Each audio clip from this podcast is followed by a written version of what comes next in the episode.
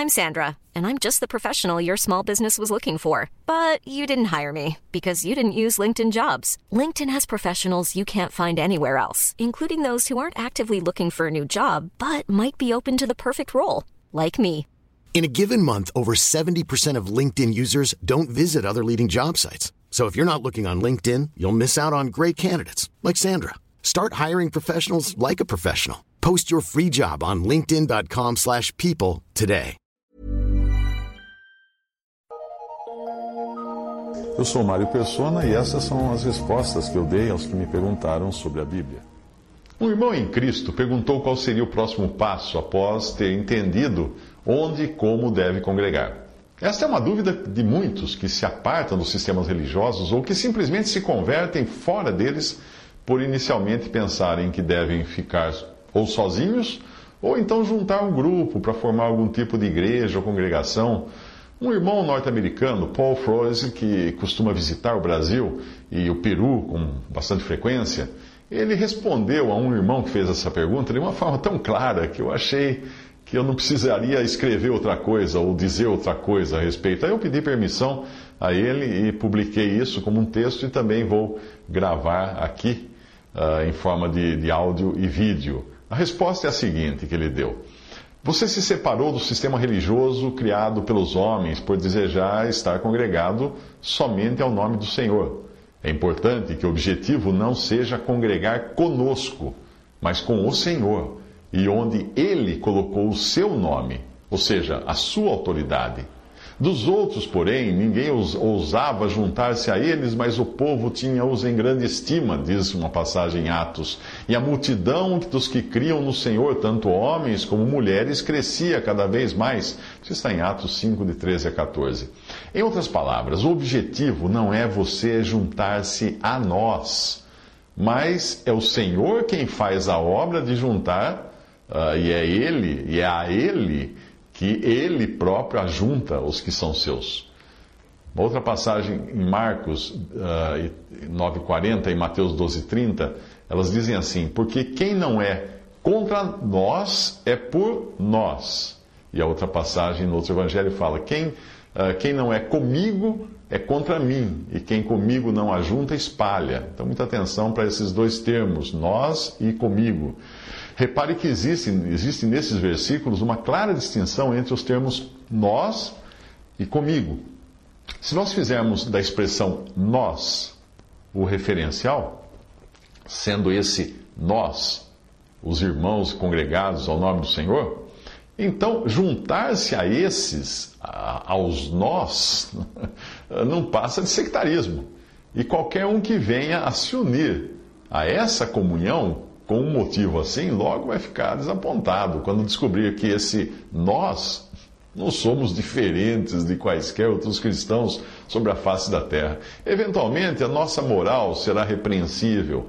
Podemos, às vezes, ter má doutrina, más práticas, más atitudes, mau, mau testemunho, mau comportamento, mas o ponto é: se o Senhor está no meio, então existe um recurso e existe autoridade para corrigir essas coisas que eventualmente estejam erradas, e para isso é usada a disciplina sempre que necessário. Se, todavia, nós nos reunimos a Ele, a Cristo, no sentido de, daquilo que Jesus diz comigo, quando ele fala comigo, referindo-se a Ele, então Ele nunca irá nos desapontar. Uh, nunca devemos perder este foco, este referencial.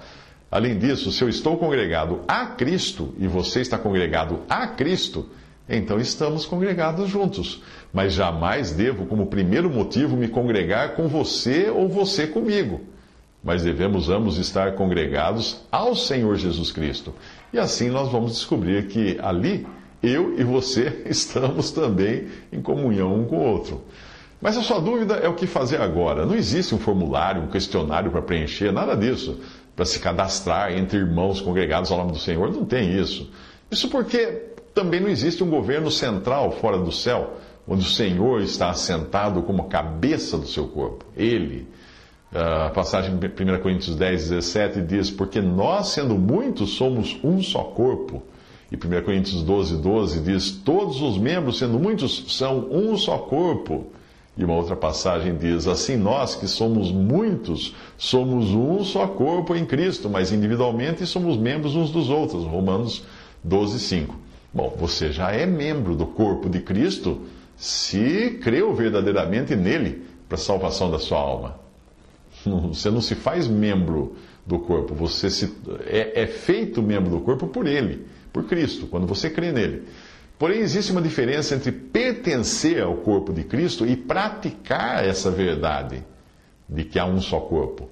O sinal prático dessa unidade é o partimento do pão. É literalmente o participar da ceia do Senhor. O pão que partimos, diz, escreve o apóstolo Paulo, não é porventura comunhão do corpo de Cristo? 1 Coríntios 10, 16. Portanto, existe uma diferença entre o corpo de Cristo e a comunhão do corpo de Cristo. Mas não cabe a nós começarmos partindo o pão por nós mesmos, pois se a palavra em Efésios 4:4 4 diz que há um só corpo, o que vem imediatamente antes desse versículo, no versículo 3, é que nós devemos procurar guardar a unidade do Espírito pelo vínculo da paz. Efésios 4:3. Temos de reconhecer que já existe a comunhão do corpo na terra. E o nosso dever agora é guardar ou manter a união na prática. Quando nos dias do, do livro de Atos o evangelho se espalhava pelo mundo, nós vemos que sempre foi mantida a comunhão entre as assembleias, por meio das visitas dos irmãos. Veja esta passagem. Os apóstolos, pois, que estavam em Jerusalém ouvindo que Samaria recebera a palavra de Deus, enviaram para lá Pedro e João. Isso está em Atos 8,14. E uma outra passagem diz: E a mão do Senhor era com eles, e grande número creu e se converteu ao Senhor, e chegou a fama destas coisas aos ouvidos da igreja que estava em Jerusalém, e enviaram Barnabé a Antioquia, o qual, quando chegou e viu a graça de Deus, se alegrou e exortou a todos a que permanecessem no Senhor com propósito de coração. Isso está em Atos 11, 21 a 23. Portanto, a igreja tinha começado em Jerusalém, mas agora começava em outras cidades também. Para manter a unidade na prática, os irmãos de Jerusalém chegavam a essas outras cidades e reconheciam o que o Senhor estava fazendo ali. Eles não iam a fim de estabelecer nessas cidades a igreja de Jerusalém, não, mas simplesmente para demonstrar a comunhão do um só corpo que existia em ambas as localidades.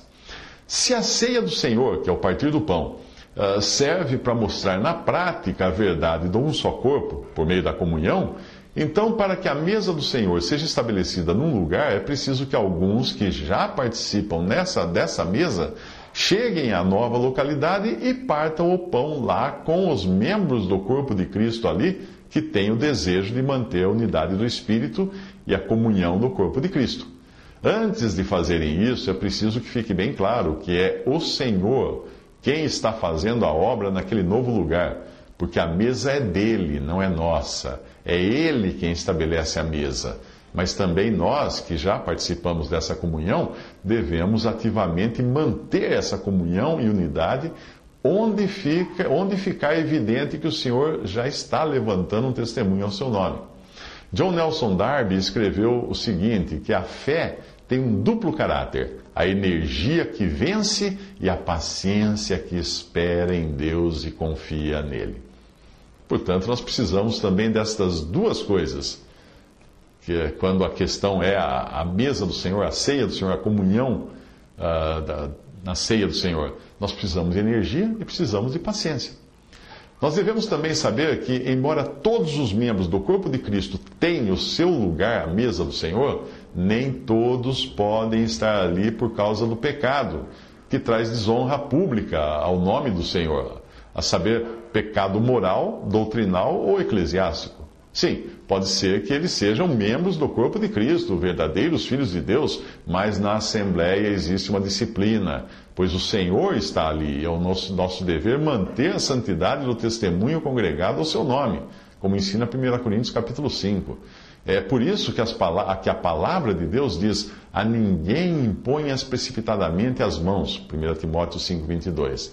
A razão disso é que nós não sabemos se alguém está andando de modo errado até termos tido tempo para conhecer melhor essa pessoa. Além do triste assunto do pecado, não existe outro motivo para manter um membro do corpo de Cristo fora da comunhão do mesmo corpo de Cristo. Não existe diferença entre os membros neste aspecto.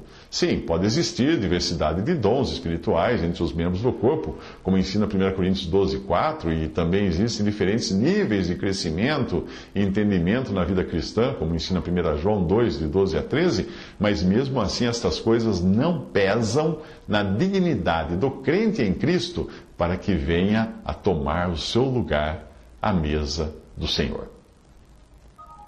Visite respondi.com.br. Visite 3minutos.net.